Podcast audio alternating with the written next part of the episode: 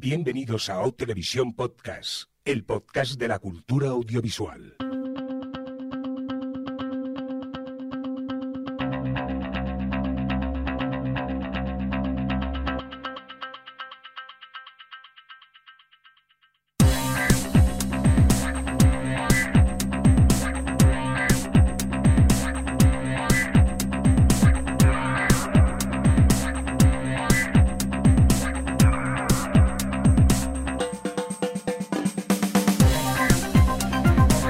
Tal? Bienvenidos, bienvenidas a Televisión Podcast, el podcast de la cultura audiovisual en esta edición especial eh, veraniega que estamos aquí más relajados y hemos pensado que, oye, podríamos montar un especial de 100 y es lo que vamos a hacer hoy. Vamos a hablar de la serie Los 100.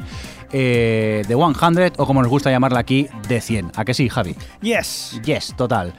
¿A que sí, Adri? Eh, sí. Efectivamente, vamos aquí a hablar y por cierto que, que vamos a hacer spoilers y eso, pero os lo cuento enseguida, o mejor, os lo cuenta Alex que hoy va a ser el quien dirige, ¿a que sí, Alex? Eh, eh, eh. Ay, qué nervios, qué nervios. Pero sí, ya que yo os recomendé a todos de 100, Bueno, ha tardado, eh, ¿eh? ¿eh? ¿Quién, quién tenía los 30 segundos? Sí, sí, pero ¿a quién hizo ca- ca- caso tu padre para ver de 100? A Javi y a mí. vosotros, si es que nadie me hace caso. ¿eh? bueno, lo primero, oyentes, no, no huyáis, ¿eh? No huyáis, que aunque sea una serie de la CW, pero, eh, es interesante y vamos a empezar hablando sin spoilers para ver animaros a ver esta serie si no lo habéis hecho y ya luego pasaremos a spoilers y ahí ya podéis desconectar. Avisaremos. Bueno, pues eso. ¿Por qué vamos a haceros un especial de una serie de la CW? Aquí nosotros, que somos tan leídos, y va a haber tanto Los Soprano y Breaking Bad y The Wire y esas cosas. Pues porque decían de 100 es quizás la mejor serie de ciencia ficción que tenemos en estos momentos en emisión. Es una serie que por la que nadie daba un duro, de hecho, ni la propia cadena, la estrenó casi en mid-season, eh, y salió un poco a rebufo de todas estas sagas de juveniles distópicas, como los Juegos del Hambre, o luego han venido el Corredor del Laberinto y demás, y se intentó aprovechar un poco esta moda de ciencia ficción para adolescentes. Lo que nadie se esperaba era una serie que empieza con un piloto bastante pobre, por decirlo de alguna manera. creci- CW-esco. Sí, dejémoslo ahí, con mucha cara guapa olvidable, con unos adolescentes que, que llegan a un mundo posapocalí- posapocalíptico perfectamente peinados y maquillados. Eh, nadie esperaba que de ahí fuese a dar el salto a una de las series más arriesgadas que en estos momentos tenemos en emisión. Una serie que en ningún momento se ha, ha tenido miedo de jugar con, sus, con las consecuencias de lo que proponía, que siempre se ha propuesto eh, mirar hacia adelante y avanzar trama, pero no tanto de forma loca, sino mm, consecuente con todo lo que van, con ese universo van creando. Y luego es una serie que temporada a temporada ha ido creciendo, ha ido, no se ha estancado. En la primera temporada eh, se centraban en un tema más pequeño, en cómo ese grupo tiene que sobrevivir y poco a poco, eh, conforme ese grupo pues, va enfrentándose a diferentes problemas, la serie va también elevando su discurso. Eh, hemos, le hemos pedido a Marina Suk del podcast Yo disparé a JR que nos explique también por qué para ella eh, The 100 es una de las mejores series de ciencia ficción que hay ahora mismo. Los 100 yo creo que se ha ganado eh, ser considerada una de las series de ciencia ficción más interesantes que hay ahora mismo en emisión por la voluntad que tiene de, de seguir sus decisiones hasta el final. Si algunos personajes toman decisiones difíciles, como Clark, por ejemplo, toma al final de la segunda temporada, la serie explora las consecuencias de esas, de esas decisiones eh, hasta sus últimas consecuencias, lo cual es eh, un acto de, de valentía eh, dramática por parte de la serie que otros títulos que en teoría son como más prestigiosos o que tienen, tienen mejor fama entre los críticos y entre el gran público, pues no, no se atreven a seguir por esos caminos. Y además eh, es muy notable la manera en la que los 100 ha construido a sus personajes femeninos y les ha ido dando mayor relevancia y, mayor protagonismo en la historia, no solo a Clark, sino especialmente a, a gente como Raven.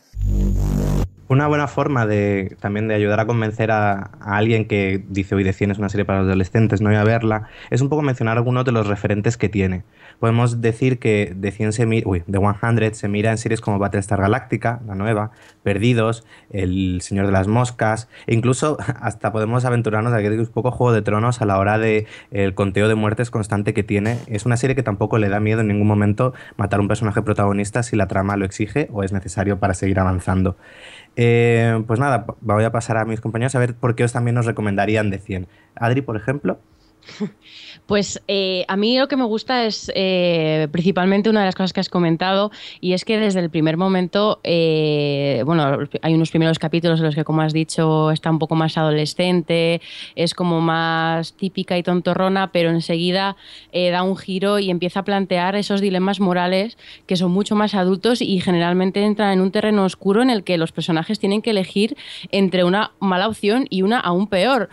Y, y, es un, pues sí, es un drama sobre la supervivencia que al final tiene muchas consecuencias en, sus personajes y estamos constantemente viendo una historia que va sobre, sobre la culpa, sobre el miedo, sobre la pérdida, la pérdida de la fe. Eh, eh, trata temas muy interesantes y muy adultos y como, como bien has dicho tú, eh, como es tan consecuente, es, se disfruta mucho, pero es una serie con un, pues eso, con una consecuencia emocional de, de todas las cosas que va planteando muy fuerte y que que, se puede hacer, bueno, no es dura de ver porque no tiene ese tono eh, súper trágico, pero desde luego ocurren muchas cosas trágicas.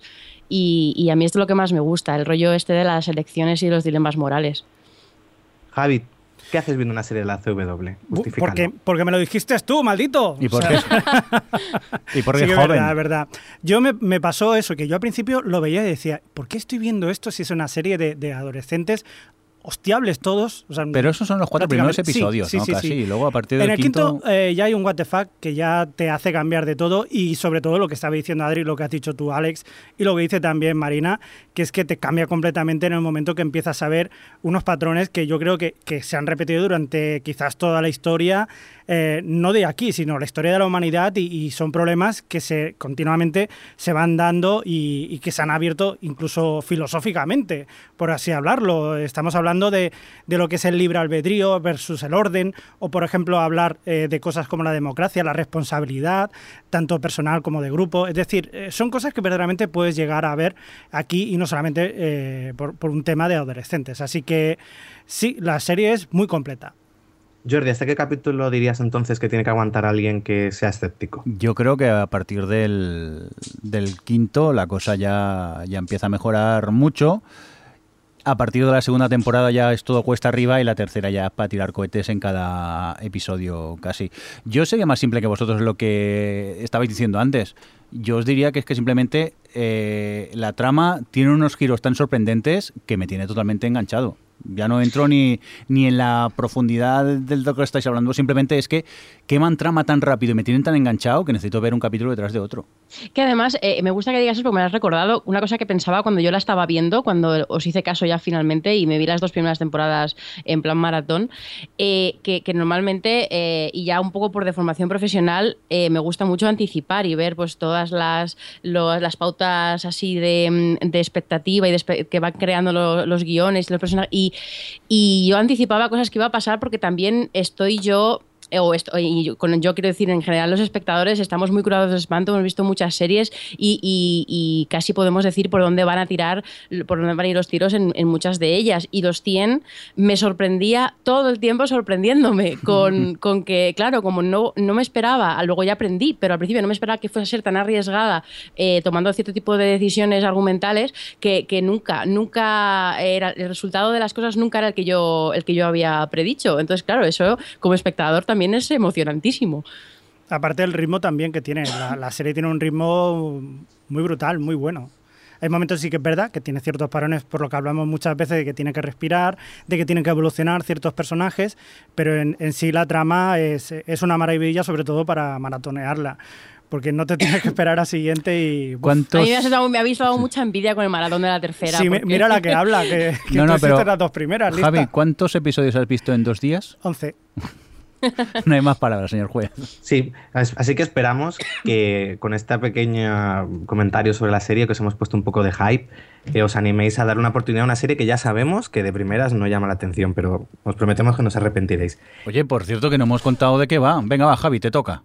Pues imaginaba más o menos que es en un futuro cercano en el que básicamente se ha ido todo al garete porque había una serie de explosiones eh, nucleares que han dejado la Tierra inhabitable. Por suerte, una serie de, habitantes de la Tierra que estaban en una estación espacial, eh, pues han podido sobrevivir. Y más o menos han ido pasando 97 años, pero ya la situación es insostenible, ya no tienen recursos y sobra gente dentro de la estación espacial. Hay un momento en el que deciden la gente de allí de enviar un poco a la Tierra a ver si hay posibilidad de sobrevivir allí, pues eh, enviando a personas que están en, eh, pues, en la cárcel como pequeños delincuentes que se han portado mal. Y claro, como es la CW, los delincuentes son... Todos eh, guapos y sexys y, Y musculosos y- esplendorosos. Así que mandan estos eh, 100 delincuentes a la Tierra a ver si tienen suerte y se puede sobrevivir si ya ha pasado todo el- el tema nuclear y hay vida allí y se puede sobrevivir. La última esperanza. Chan, chan. ¡Chan! Y hasta aquí este pequeño resumen, ¿no? Tampoco hay que contar mucho más. A partir No. de aquí pasan cosas. Bueno, de hecho, en el primer episodio ya, ya te enteras. Eh, Sí, bueno, sí, te lo cuentan todo. Y ahora Jordi puede meter el indicativo que tantas ganas tiene de poner. Ahora sí que me dejan, ¿no? O sea, eh, los que no habéis visto la serie os recomendamos que pongáis pausa, la, vaya- la vayáis a ver y luego si queréis continuáis con el, con el especial porque vamos a tener mucho spoiler a partir de ahora mismo. Spoiler, spoiler, spoiler, alerta spoiler. Pues nada, cuéntanos, Alex. Pues bueno, ahora vamos a hablar de lo que es la tercera temporada de, de Los 100. Aquí ya va a ser libre de, spo- eh, libre spoilers. No, libre no, con No, todos los ah, spoilers del todos, mundo. Sí. Y bueno, pues nada, vamos a abordar la serie un poquillo. Esta es una esta temporada ha tenido 16 episodios, que si no me equivoco ha sido la más larga de las tres que llevamos. Y, y puede decirse que se divide un poco en dos. Una primera mitad en la que se centra más en los conflictos entre las diferentes tribus que ya hay allí de Grounders y, y los, que, los habitantes del Arca. Luego hay un punto de inflexión con la muerte de Lexa que abre toda la que es la segunda trama de la Ciudad de la Luz, que se ha empezado a ver al principio, y que nos desvela lo que es la gran villana de la temporada, y para mí una, eh, una grandísima villana en, en lo que ha sido eh, televisivamente este último año. Pero bueno, ya llegaremos a ello. En la primera temporada comenzamos eh, tras el final de la segunda, en la que Clark tiene que matar a todos los habitantes del Mount Weather, en- del Monte Weather para salvar a su gente, hace ese gran sacrificio, un poco se sacrifica por todos y los mata y asume ya la culpa de todo lo que ha sucedido. Eso, como en esta serie siempre es costumbre, no queda sin consecuencias. Eh, Clark se queda eh, tocada y decide abandonar a su gente y vivir durante varios durante un tiempo eh, ellas solas en el bosque. Y mm, la serie comienza con un salto temporal de tres meses. Nos encontramos a Clark, que se ha convertido un poco en una figura mitológica entre, los diferentes, entre las tribus de los Grounders y tal. La llaman Wangeda, que es como la gran... eh, no, no recuerdo ahora cómo... La, la comandante de la muerte o algo Sí, así. Como la comandante de la muerte, entonces es buscada por muchos Grounders para matarla a ella, porque si tú matas a la comandante de la muerte es como aún eres más todavía. Y luego, por otro lado, pues encontramos a la gente en el, en el campamento de, pues eso, donde los que estaban en la luna, los eh, Sky People, como los llaman en la serie, eh, que con estos tres meses un poco de paz que ha habido con la gente de la tribu han tenido tiempo para sentarse, para crear un poco, ya un, hacer un poco un poblado, un poco una, una pequeña civilización ya ellos. Y aquí encontramos también algunos personajes un poco tocados por lo sucedido, entre ellos Jasper, que pierde a la que es a, su novia y se dedica a abandonarse un poco al, al alcohol y a, y eso, y a no poder superarlo. Es, es interesante a mí, de aquí me gusta destacar toda esta primera parte, el personaje de Clark, cómo ella decide lidiar, que es algo que luego entronca con el final de la, de la temporada, cómo decide lidiar con su dolor, eh, no enfrentándose a él, sino huyendo. Decide dejar atrás todo e intentar ella sola aceptar todos esos muertos que cargan sobre su espalda y, y bueno, y convertirse en, eso, en esa especie de guerrera mítica. Y aquí ya empezamos a ver otro, eh, otro de los elementos que ya habíamos visto antes, que es un poco la bisexualidad de Clark, cómo se trata con toda la nat- naturalidad del mundo. Vemos que tiene una, rela- una relación con una, una chica que lleva una, una grounder que lleva una tienda. eh, y vemos cómo la quiere capturar lo que es la Nación del Hielo, que será un poco los eh, antagonistas de esta primera mitad de la temporada. ¿Qué os pareció a vosotros la Nación del Hielo? ¿Os pareció que estaba bien planteado como los primeros malos, con esa reina del hielo, con esos salvajes, aún todavía más salvajes por las, las vestimentas que llevaban y por la brutalidad que exhibían? Adri.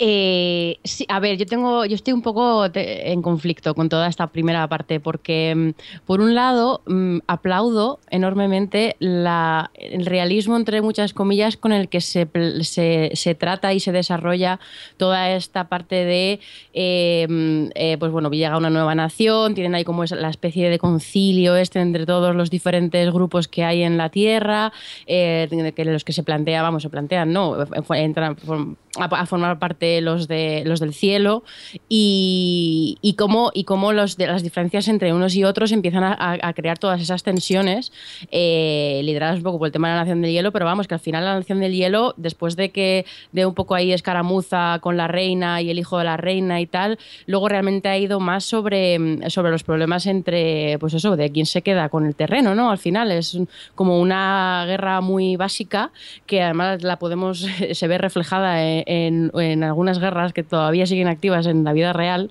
y, y, es un poco esa cosa de nosotros vivíamos aquí, vosotros habéis llegado y, y, y el, un poco el, las consecuencias que hay de, del rechazo a los que han llegado nuevos, de los nuevos que han llegado y, se, sienten miedo por los que puedan hacer los grounders eh, para atacarles y acabar con ellos y un poco...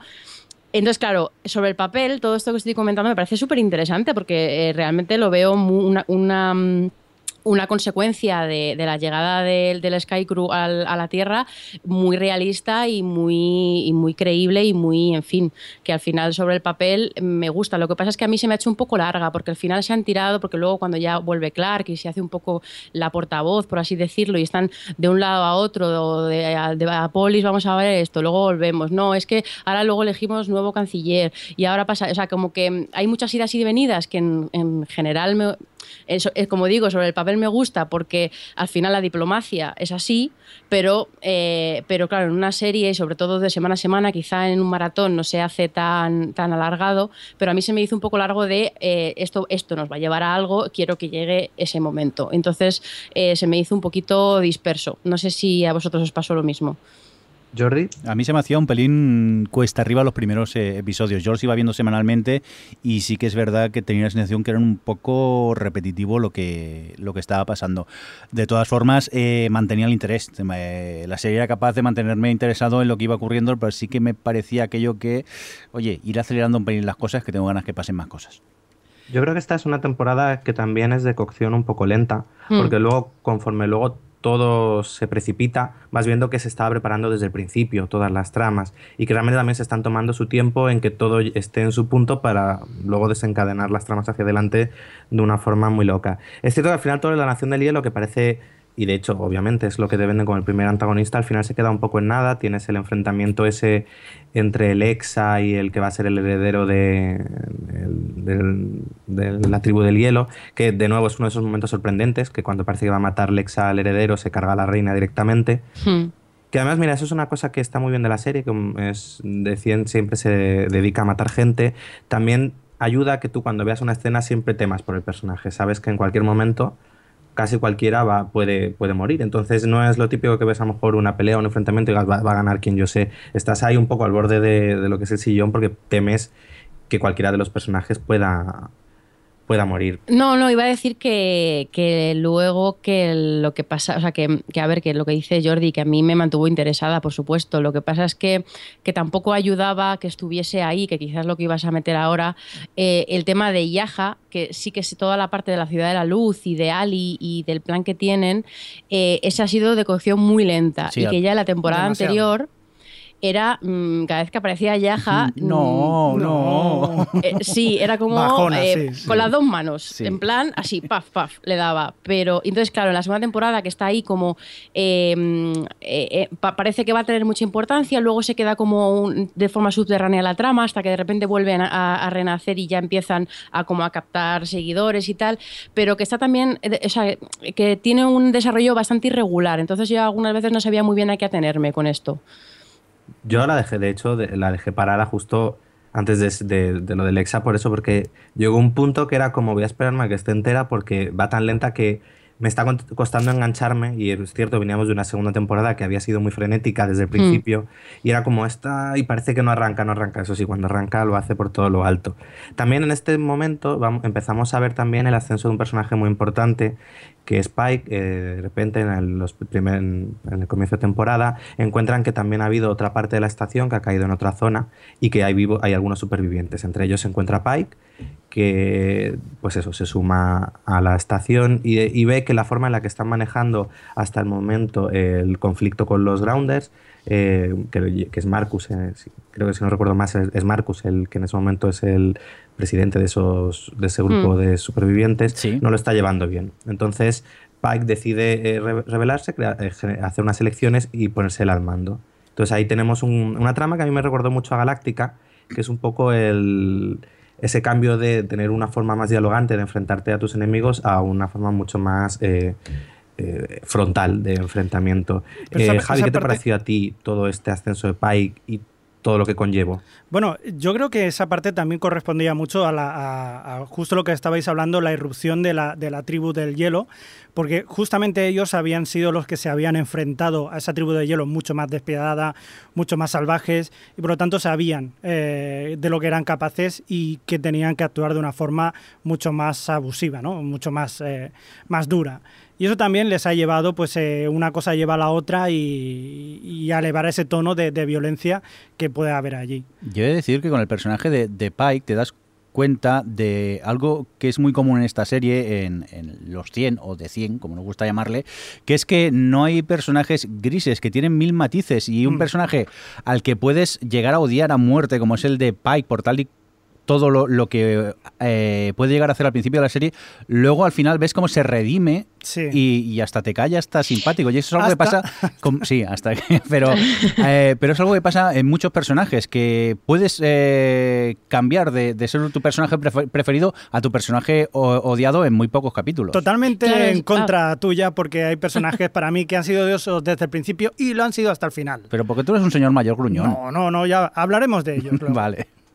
No, yo iba a decir que lo de Pike, que, que totalmente de acuerdo con Jordi, pero es una de las cosas que hace en grande esta serie, porque precisamente Pike es, es el prototipo de personaje odioso, que además mm, odias y no te gusta odiarle, porque es como mm, ese, nivel, pero, pero la serie se preocupa tanto de plantearte eh, por qué es así y por qué, porque realmente él siempre cree que está haciendo lo correcto y lo mejor para, para, para la gente, para el Sky Crew, vamos, para el Sky People, eh, y, cree que realmente la violencia es el, el único arma, aunque, y, entonces claro, aunque tú estés en desacuerdo con esa política y te guste más la política del diálogo o, o estés, o pienses que la política del diálogo puede ser más efectiva, eh, entiendes, entiendes de dónde viene él y luego aparte que ha planteado una cosa muy interesante que es que al final, bueno, pues lo- los tiranos y los dictadores están, son elegidos por democracia.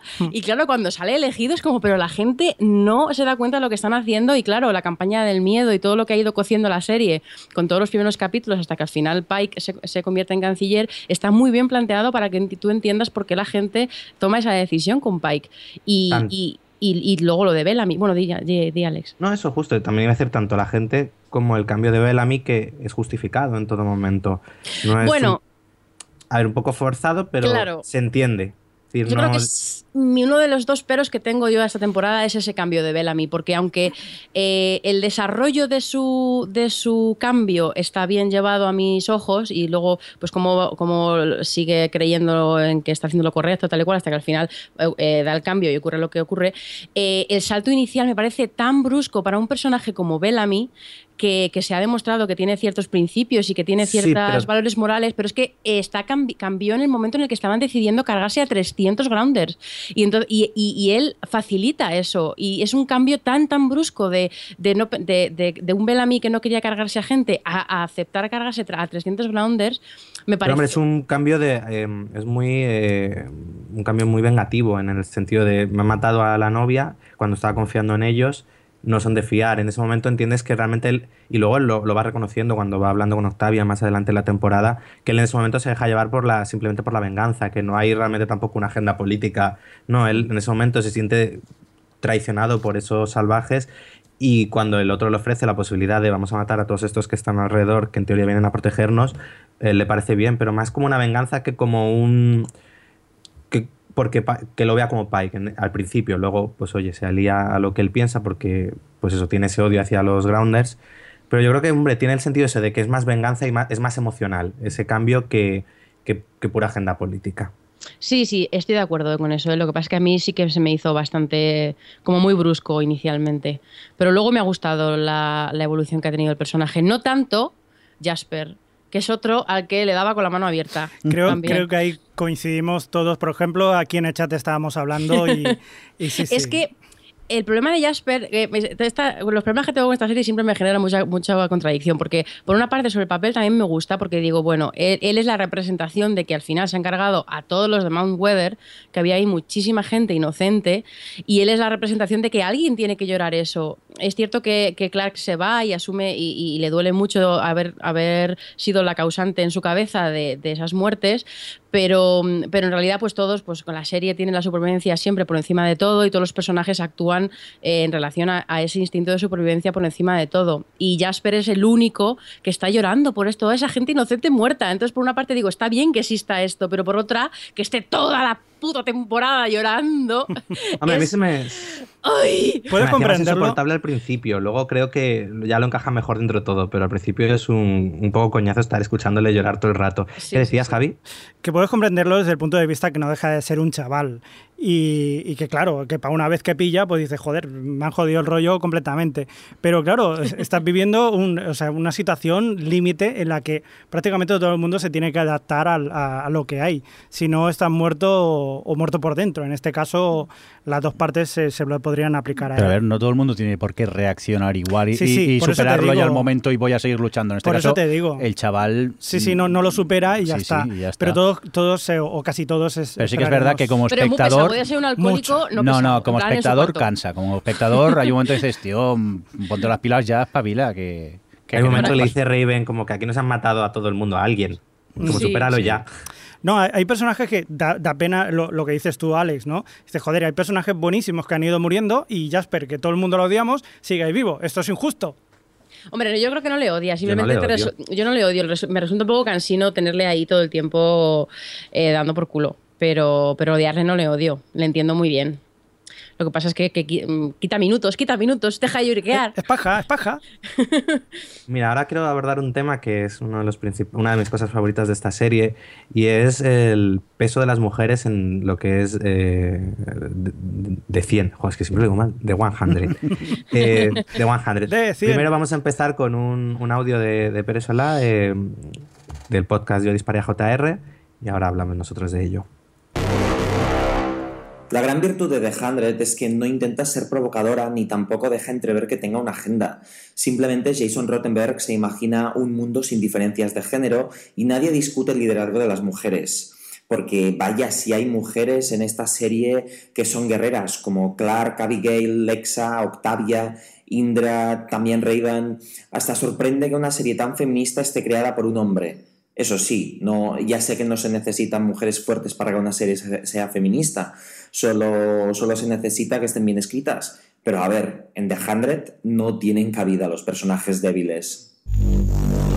Yo cuando veía la serie, sobre todo, ya, ya por la primera temporada, era algo que me resultaba muy, muy interesante ver cómo eh, las mujeres estaban siempre, no era tanto ya una cosa de, mujer fuerte, sino que eran siempre las que estaban tomando las decisiones en los diferentes ámbitos. Tenías a Clark, que era la que tomaba la decisión en el ámbito político, tenías a Raven, que era la que tomaba la decisión en el ámbito técnico, tenías a la madre de Clark, que era en el ámbito médico, eh, a la antecesora de Lexa, que ahora no recuerdo cómo se llamaba, en, pues eso, eh, dentro, en los grounders, es decir, eran siempre en los diferentes ámbitos que había en esa serie, excepto en el militar, que era llevado en- por los grounders por un hombre, que era en ese caso Bellamy, como eran ellas las que estaban arriba y sobre todo eso, como no se cuestionaba, era algo natural y en cierto modo también refrescante el poder verlo, porque ya no es una serie de, liderada por una mujer, no, no, aquí es un universo femenino, en ese sentido de que son ellas arriba las que están, pero ni se cuestiona ni se hace un mundo sobre ello, es lo que hay, porque al igual que luego el tratamiento que se hace de la homosexualidad, que bueno, luego lo veremos un poco más en profundidad, es muy natural, pues aquí todo el tema de las mujeres, ya no tanto mujer fuerte, sino liderando en un ámbito o en otro, es algo de lo más normal del mundo. Y a mí eso es algo que me pareció, pues eso, muy refrescante. Y más en estos tiempos que luego de repente te encuentras con películas para adolescentes como Crepúsculo, donde tienes eh, personajes femeninos tan pasivos, o 50 sombras de Grey. Es todo un aire fresco encontrar algo así en televisión. Yo creo que, que los, que los tienes una serie feminista en el sentido de todo esto que estamos hablando, porque eh, es muy triste, en realidad, que nos sorprenda encontrar una serie que trate eh, de forma absolutamente natural un universo en el que el hecho de que una mujer esté liderando no tiene mayor importancia. Entonces, eh, para- por pues sí, estoy muy de acuerdo contigo, Alex, porque es refrescante encontrar algo así y realmente el feminismo pues va hacia eso y, lo bueno que tienen los 100 es precisamente que es algo que se, que se hace de forma natural y no se hace un mundo de ello ni, ni como decía Pera en el audio, subraya como si fuese una agenda en plan eh, que quiera tener mensajes feministas, no, es, el mundo es este el que ha creado, no es quizá como otras series en las que em, sí que se hacen más alegatos con personajes mm, em, súper fuertes femeninos liderando un universo de hombres, no, esto es eh, pues bueno, pues igualdad. Entonces, por eso es eh, a la vez, o sea, por una parte es feminista y por otra da rabia que, nos sorprenda tanto este aspecto. Pero es eso, todos somos eh, iguales en esta serie. Claro, claro. Yo no lo veo en, bueno, es que depende de lo como quieras tomar el tema de feminista, pero yo lo veo una serie como, como, como eso, que todo el mundo somos capaces de, absolutamente todo lo bueno y todo lo malo. Quizás también es una serie de ciencia ficción, cuidado con lo que voy a decir, y se supone que en el futuro, por así decirlo, está todo más normalizado.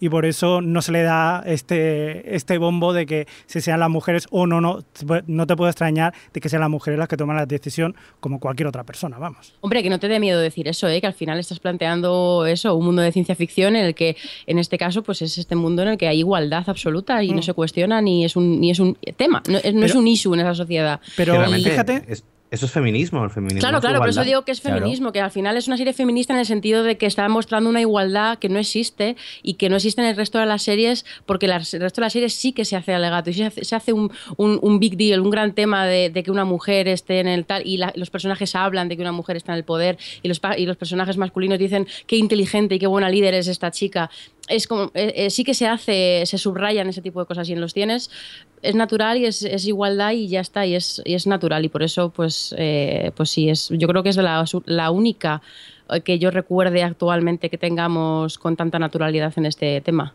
Sí, además es curioso cómo tratan los temas eh, bastante naturales, eh, sin darle prácticamente mucha importancia. Y también en el tema del feminismo, lo que decíamos antes, y, pero ni tanto feminismo ni, ni, ni nada, o sea, en el, sentido de que verdaderamente eh, acabamos repitiendo los, los mismos errores, seamos los que seamos, hombres o mujeres, o viniendo del cielo o siendo supervivientes de la Tierra. O sea, acabamos fallando continuamente la historia se repite, da igual cómo seas, aunque hayas evolucionado. Es que aquí lo importante en los 100 es que da igual seas hombre, seas mujer, que el personaje pueda ser malo o pueda ser bueno. Es que aquí indistintamente cada uno puede ser lo que quiera. Y es algo que quizá eh, en muchas series no estamos acostumbrados a ver tristemente. Mm. Y ojalá en muchas más series pues fuera eso, que, que todos seamos iguales en, ese aspecto. Y entroncando con esto, vamos a pasar a hablar de uno de los temas más candentes de esta temporada, que fue la muerte de Lexa, ya no tanto por lo que sucede dentro de la serie, sino como por toda la polémica que generó. Pero para ello hemos querido llamar a Mar Guerrero, investigadora de la Universidad Pompeu Fabra, experta en fandom, para que nos dé un, un poco de luz sobre este tema. Hola Mar. Hola, ¿qué tal? Pues nada, te llamamos para que nos hables un poquillo sobre esta reacción tan grande que ha habido ante la muerte del personaje de Lexa, que en todo lo que ha sido el fandom se ha generado una respuesta muy negativa y queríamos saber un poco tu opinión. ¿Por qué crees que ha sucedido esto en una serie en la que no para de morir personajes? ¿Por qué? Bueno, yo creo que son por dos razones fundamentales. A ver, que son razones, digamos, externas a lo, a lo que ocurre dentro de la narrativa de la serie.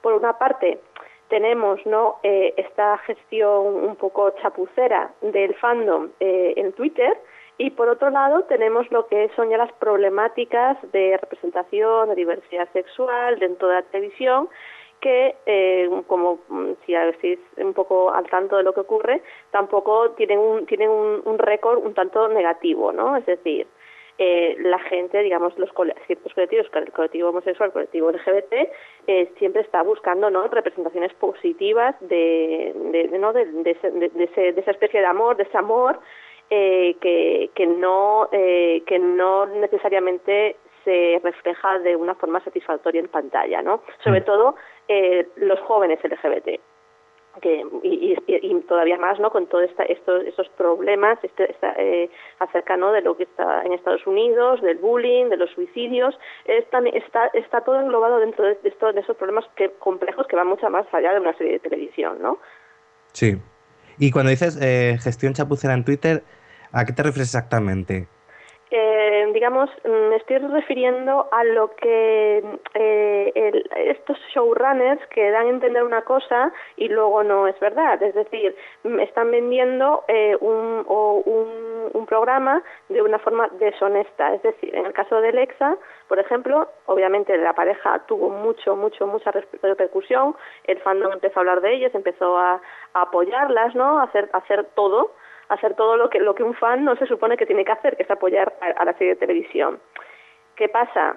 que eh, sabiendo esto, eh, digamos, mm, los propios eh, showrunners, el propio showrunner y, y los guionistas de la serie entraron en espacios, mm, foros de fans, eh, calmando los ánimos, diciendo que Alexa no iba a morir. Claro, estamos hablando de una serie, evidentemente, como tú hablaste, que, en la que muere mucha gente. Entonces, entraron en esos foros diciendo mm. que no iba a morir ninguno de los dos personajes. Bueno, murió Alexa, pero que no iba a morir.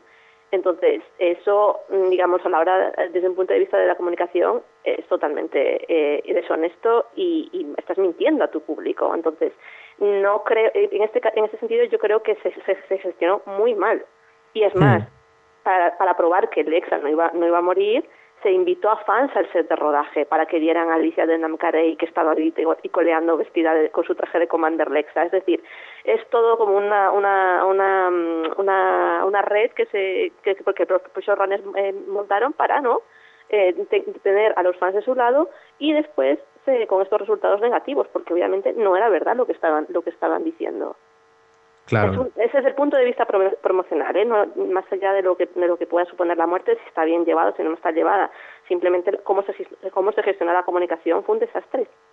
¿Y hasta dónde crees tú que debe un showrunner involucrarse con su fandom? ¿Tú crees que aquí lo bueno habría sido que él no hubiese interactuado con el fandom y así no, haber, no tener esta respuesta tan negativa? ¿O, o crees que el problema va más allá de decir, bueno, como tengo una, una pareja LGTB, y acaba muriendo, al final hago lo mismo que otros y ya eso va a generar respuesta negativa, me relacione con mi fandom o no. ¿O crees que el problema ha sido que Jason Rosenberg ha bajado a Twitter y se ha puesto a hablar con los fans, les ha engañado sí, y eso es lo que te lleva al final a... El problema es eso, hablar como showrunner con el fandom y no mantenerte en la distancia como a lo mejor hacían antes los showrunners, David Chase o tal, que nunca hablaban de con el sí, fandom. Sí, que se mantenían aparte. Yo creo que, a ver, si esto evidentemente, eh, cuando uno se pone a hablar con el fandom, el fandom reacciona como reacciona. Estamos hablando de una audiencia muy apasionada, ¿no? Que es decir, que cuando se, se vuelcan con un producto, se vuelcan de verdad.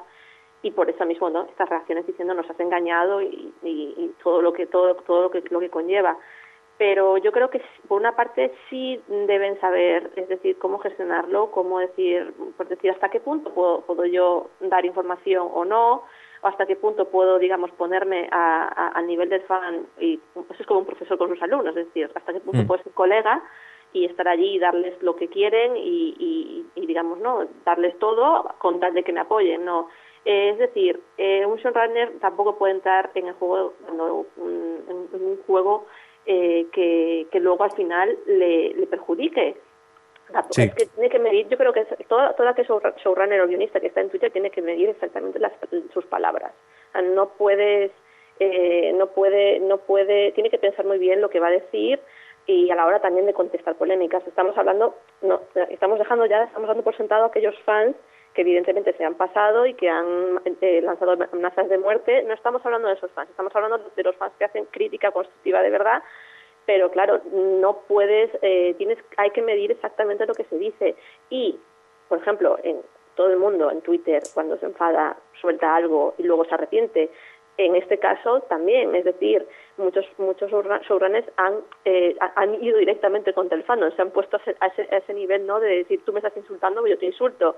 En este caso, muchas veces es preferible que, que estuviera un, el, el, community manager de la cuenta de, de, de la serie, que, que, es el, que, es el encargado, o que consulten antes de decir algo, porque muchas veces la gente lo, lo, lo gestiona de una forma muy personal y eso no mm. puede ser. No, no, claro, no, sí, para nada. Que... Yo creo que yo creo que un showrunner tiene que tener claro exactamente dónde se mete cuando se cuando se hace una cuenta en Twitter y luego de ahí pensar qué va a decir antes de antes de hablar siquiera. Sí, al final es un poco el. Eres la imagen de marca de la serie. Ten sí. cuidado porque no puedes hablar a nivel personal porque realmente eso va a afectar a, a, la serie en general. Exactamente, sí. Y también, ¿no? En este caso, hablamos, ¿no? Es, está esta parte, este, este, este componente de mentira, este componente de, de, publicidad falsa, engañosa, por decirlo de una forma. Y luego está también. Ya, yo desde mi punto de vista, eh, que es menor, es, yo creo que es un problema menor, cómo se trató la muerte dentro de lo que es la, la narrativa de la serie.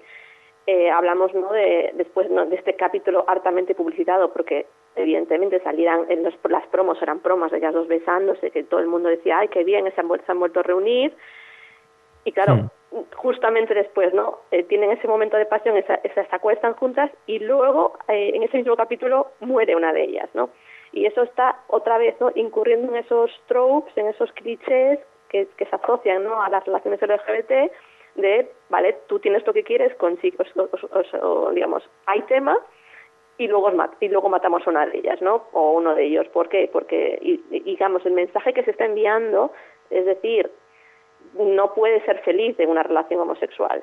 Entonces, y sobre todo tan rápido, es decir, que se, se, se ve como un castigo y esto se puede ver, ¿no? En, en relaciones anteriores.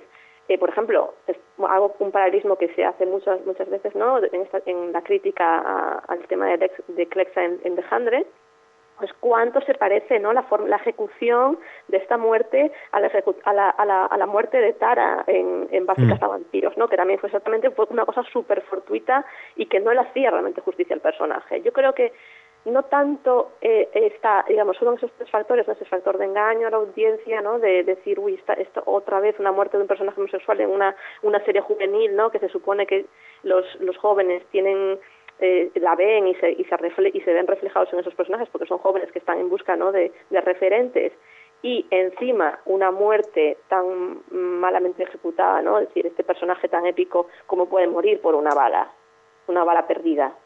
Sí. Es decir, son ese tipo, es, que ahí se juntaron muchas de esas tres grandes problemas que se, evidentemente dan, dan como resultado una polémica así, ¿no? Pero yo creo que de esas tres, eh, tres cuestiones, lo menos, lo, men, lo que quizá eh, no es tanto por el, por el tema de, de, de, de, cómo está de cómo está hilada la serie y cómo y si la muerte es gratuita o no no pero sino simplemente la ejecución esa ejecución que también añade no a todos a la, a la, al resto de polémicas a la mentira y al y a, y a la problemática social no de en torno a los mm. personajes LGBT ¿Y tú crees que este fandom va a volver o no? ¿O ya se ha sentido tan traicionado que no regresará para, por ejemplo, la cuarta temporada? Eso está por verse, porque evidentemente sea el parte ¿no? de que esta que es una campaña, es una campaña de boicot contra la serie, es decir, no sabe, nos habéis traicionado y os vamos a hundir, y es decir, y, y vamos a hacer que la serie bajen, bajen los audímetros porque voy a dejar de verlo. Creo que creo que se está por ver eh, en el primer, digamos la primer la premier de la cuarta temporada a ver si si las audiencias bajan o no. Eh, evidentemente ha habido ha habido unos un bajón de audiencia eh, de, de, lo que es de un capítulo a otro los últimos capítulos de The Hundred lo cual eh, lo cual refleja no lo que el, el, el, poder que este este que este sector del fandom tenía dentro de la serie porque esta serie más allá no de, de lo que de lo buen de lo de lo buena eh, sci-fi que fuera para, para una cadena como la CW también hay que reconocer que, que el, el, el shipping de, de, de Clexa tenía un, un, peso muy importante. Entonces mm. eh, se ha visto el reacción las reacciones eh, ya sé, no, no desde el punto de vista de las audiencias sino desde el punto de vista de, del seguimiento en Twitter es decir cómo de repente a Jason Rottenberg le dejaron de seguir de un día para otro 10.000 usuarios. Bueno, se dice pronto. Ese, con ese pronto. Es, es pronto para decirlo, pero sí que ha habido reacciones negativas y ya de un capítulo a otro se ha visto, se ha visto, pero creo que tenemos que esperar al capítulo, al capítulo inaugural de la cuarta temporada para verlo. Para pues muchas gracias, Mar, porque nos has dado un poco de luz a, a esto, pero claro, si solo te limitas a ver la serie, quizás pierdes la parte esa de de la forma del tratamiento que ha tenido su runner respecto a sus fans y ahora se entiende mucho mejor por qué generó esa respuesta tan negativa.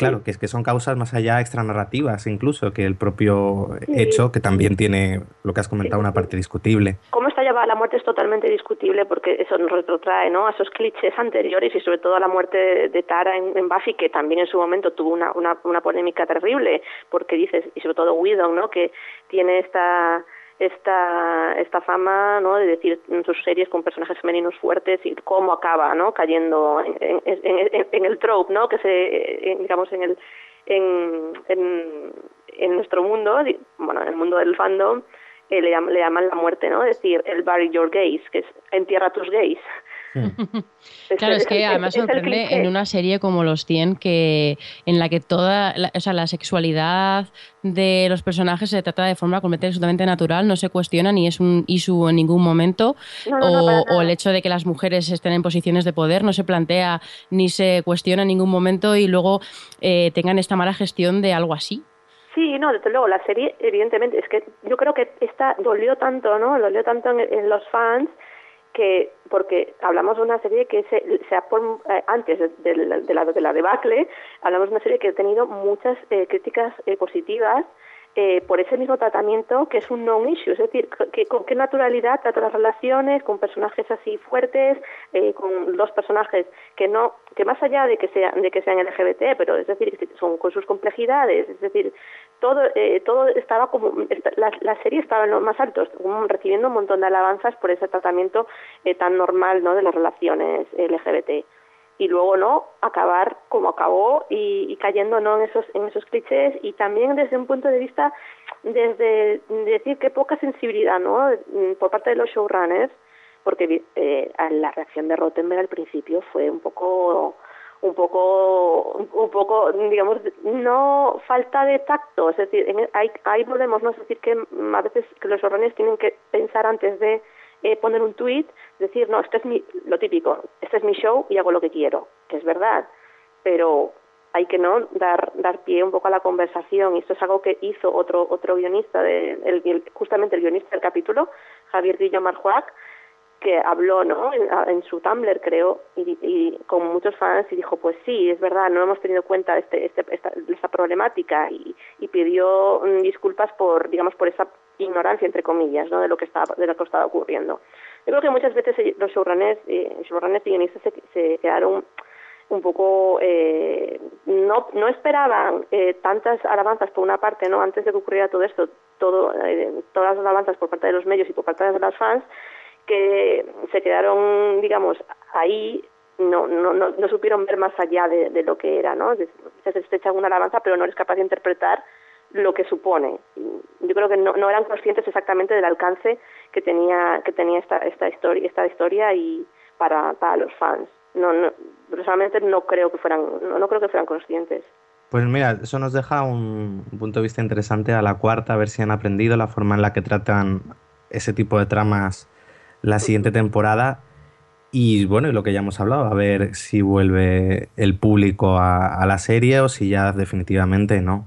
Pues muchas gracias, Mar, porque no, ya, como he dicho, nos ha venido muy bien para, para que, quede claro esta, esta polémica y que la entendamos bien con todas las aristas que tiene. Son tres polémicas en una. Es la mentira, es lo que digo, es la mentira eh, como eh, las problemáticas externas, ¿no? De, lo que está pasando ahora con los adolescentes LGBT y la propia eh, forma de ejecutar esa, esa, esa relación o digamos la, la, historia ¿no? dentro de la serie que no es la, un poco la más adecuada ¿no? en, base a la historia de personajes LGBT en televisión. Pues sí, es que ahora ya es eso, la televisión y el fandom y con herramientas como Twitter es mm, cada vez una, está más cerca, ya no es alguna serie, los espectadores la ven y si eso me entero de lo que piensan más adelante, ¿no? Ahora es un diálogo continuo y es cierto que tienen que cuidar todas esas partes del diálogo. Es lo que digo, que todas estas cosas, ¿no? La, televisión a veces también hace comentario social, es algo que la gente no es, no, es totalmente consciente del comentario social que una que una serie, que un producto audiovisual puede puede hacer, ¿no? A través de las historias que cuenta. Entonces, en el caso de los, en, este caso específico, al ser una serie, ¿no? Una, adolescente y con estos problemas que está ocurriendo, ¿no? Con, con la, el bullying a los a los a los chicos gays, o sea, es, todo está todo y claro y decir es una serie que representa tan bien y que ha sido pues ha sido vista como modélica tenga no estos estos problemas. Es por eso lo que digo que los showrunners muchas veces yo creo que personalmente no creo que se han sido conscientes de lo de lo que estaban haciendo a pesar de que de todas las alabanzas no es decir mm, porque sí que está muy bien que los hayan alabado pero ellos tampoco hicieron como diciendo no sé qué, qué puede significar esto qué es lo que estoy haciendo realmente es que creo que estamos en un momento en el que es muy difícil eh, encontrar el equilibrio entre la responsabilidad que pueda tener un producto audiovisual de, de, servir de representación o de hacer de voz de algo y lo que realmente quieres contar en la historia, lo que es la narrativa, el contenido de la serie en sí. y encontrar un equilibrio entre las dos cosas es tan difícil y, si además no sabes gestionarlo, eh, pues bueno, pues pasa lo que pasa. Sí, no, es que es eso, el meterse en Twitter, Twitter es un campo de minas para bien o para mal pero ya te digo, si no sabes, es preferible que, es decir, si no eres capaz de mm, tanto recibir críticas o no, es, preferiblemente que te quedes fuera de, la conversación. ¿eh? Mm. Si no, eh, ten mucho cuidado o consulta a alguien que sepa gestionarlo, ya sea community manager de la cadena o lo que sea, pero es preferible que, que tengan, que, que tengan un, un pequeño freno antes de tuitear, ¿no? Porque esto es, es, muy peligroso. Y sí, es cierto, aquí ahora mismo no las series, un showrunner escribe porque, o hace una serie porque le gusta y porque quiere contar una historia, ¿no? Luego ya eh, qué impacto tiene esa historia fuera, ¿no? De, lo que es la propia narrativa, eso, eso, claro, eso es incontrolable, ¿no? Pero se puede, se puede, se puede ver, no a veces en caso no sé si es por falta de documentación o por qué, eh, pero de verdad no sé yo creo personalmente más allá a mí a mí no, no me no me no me supuso ningún shock que Lexa muriera sino que es tanto la forma como se hizo. Yo creo que desde un punto de vista incluso narrativo se traicionó la esencia del personaje porque es un personaje que realmente no debería haber muerto así. De, de morir de alguna manera no no es esta. No es esta mm, porque es, era la comandante no o sea tenía que haber muerto en otras circunstancias yo creo Sí, es cierto que luego además ves otros personajes morir y, ves que lo hacen de una manera más digna o, o menos fortuita. Y tenía sentido la muerte de ella, ¿eh? Tenía sentido la muerte de ella para la narrativa porque entre todo, todo el, la trama de la inteligencia artificial, pero realmente sí, una bala perdida no no no es, es como es anticlimático, ¿no? anticlimático totalmente para lo que es el personaje. Sí. bueno, pues muchas gracias, Mar. gracias a vosotros. Nos ha venido estupenda toda esta aclaración. Sobre todo eso, para poner en contexto todo lo que ha sucedido. Muy bien, muy, muy bien. Pues nada, chicos, pasadlo bien, que os dejo, os dejo seguir grabando. Muchas gracias. Igualmente, muchas gracias, Mar. A vosotros. Chao, chao. Adiós. Oye, muy chula la entrevista que acabamos de tener, ¿no, Alex? Sí, ¿no? Y la verdad es que marca bastantes cosas interesantes, que sobre todo que si te limitas únicamente a lo mejor al visionado de la serie, es cierto que te puede parecer muy exagerado todo lo que, todo lo que se ha generado, eso de perder 10.000 eh, followers en Twitter el creador, pero cuando se te explica dentro del contexto, entiendes que, ya una serie no es un elemento estanco que tú hagas y que no y que, bueno, tú te haces tu serie la entregas y ya, ¿no? Ahora hay un diálogo, gracias a las redes sociales, a, a, Internet, un diálogo más de tú a tú con la propia serie y hay que tener bastante más cuidado con, con lo que tú haces y cómo afecta la narrativa y y bueno, es, una situación bastante compleja. Eh, ¿Qué pensáis vosotros, por ejemplo, tú, Jordi? Que yo creo que aquí también mucho follón fue por lo que decía Mar, que quizá el creador engañó un poco a la audiencia diciendo que, ese personaje no moría y luego si, si moría y quieras o no, siendo un personaje querido e importante, eso mosqueó a muchos fans y tengamos en cuenta que el 90% de la gente que se conecta en Twitter es gente enfadada y que se enfada por mucho y entonces ahí quizá llegó el momento polémica y te dejo de seguir y me enfado aún mucho más. Javi, ¿tú estás de acuerdo en que fue lógica esa reacción o que fue desproporcionada? Sí, yo creo que, fue lógica, o sea, yo lo comprendo verdaderamente que les ha tomado el pelo, pero eso también te lleva un, poco a, preguntarte cuál es la relación que debe tener un showrunner o, o la relación que tú tienes en cuanto a que ha acabado tu producto y la salida que puedas tener. Es decir, tú puedes tener una visión como creador y otra lo que puedan crear la gente. Pero sí que es verdad que, lo que decía Mar, eh, en el momento que tú te involucras con el fandom o con toda la gente que te está siguiendo, tú ya te comprometes a ello y, es complicado. Es normal. Y hagas lo que hagas, los fans se van a enfadar por algo. Sí, sí, sí, sí. El referente más cercano que, tengo yo y que hemos vivido, y yo creo que hemos vivido todos aquí, o casi todos, es el de Perdidos, que fue completamente distinto porque en el caso de, Jason Rottenberg lo que ha ocurrido es que él ha creado su serie, ha contado la historia y lo ha hecho como quería, y luego ha manipulado la forma en la que, en la que hablaba con los fans y, ha manipulado lo que realmente ocurría con el personaje de Lexa. Pero en el caso de Perdidos también eh, ahí tenemos otro ejemplo de, relación de creadores con, con el fan fandom que ha ido a mal, porque al, Mm. final lo que, lo que hicieron ellos fue dejar que influyese en el contenido de su Sí. serie y alimentar constantemente esos guiños y esas pistas y esa, esa porque les encantaba entrar a los foros y ver cómo la gente eh, veía el capítulo eh, eh, frame a frame para buscar las pistas y tal, y luego eso ha llevado a mucho cabreo ya a posteriori con el final y demás. Y entonces, claro, eso es, eh, al final la relación del, del, del showrunner con el tiene que ser muy cuidadosa y, tal, que luego dices, joder, al final es una lástima porque, porque es un tipo que probablemente tenía toda la mejor intención del mundo y no pensó, no, no se lo pensó dos veces porque él él considerará, y yo, mm, eh, bueno, lo digo porque yo lo pienso, que realmente luego se, mm, se hace justicia al personaje de Lexa eh, al final y, Lexa se despide eh, eh, luchando y, y con, una, con una presencia mucho más épica que tal, pero, pero que es que al final hay que plantearse hasta qué punto debemos valorar una serie con respecto a, a este tipo de polémicas que se genera de forma extra narrativa, igual que el tema de, de los LGTB, que me parece más, más interesante que, que el de la relación del showrunner con los, fan- con los fans, y pero, pero que al final probablemente ha sido menos, menos el motivo del cabreo que, que el hecho de que les hubiese mentido. Yo, en Claro, cuanto, porque... No, di, di, Javi. Sí, que a mí me ha sorprendido eh, la visión, la visión que decía Mar, de, la sensa- bueno, de- del hecho de que muera eh, cuando se tiene una relación eh, LGTB, que en este caso muera eh, uno de los personajes como diciendo que no hay felicidad en este tipo de relación.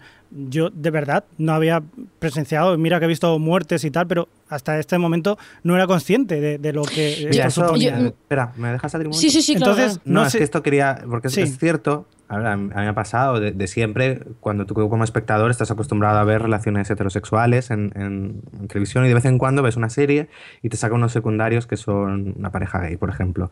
Y oye, pues tú, tú, desde tu punto de vista, sobre todo más cuando eres un adolescente, yo creo que cuando era un adolescente era como, hay algo en lo que me puedo identificar que no es lo que siempre me están contando, que oye, yo puedo ver series de parejas heterosexuales, me puedo involucrar, emocionar, tal, pero te falta un poco ese punto de identificación de decir, son dos chicos.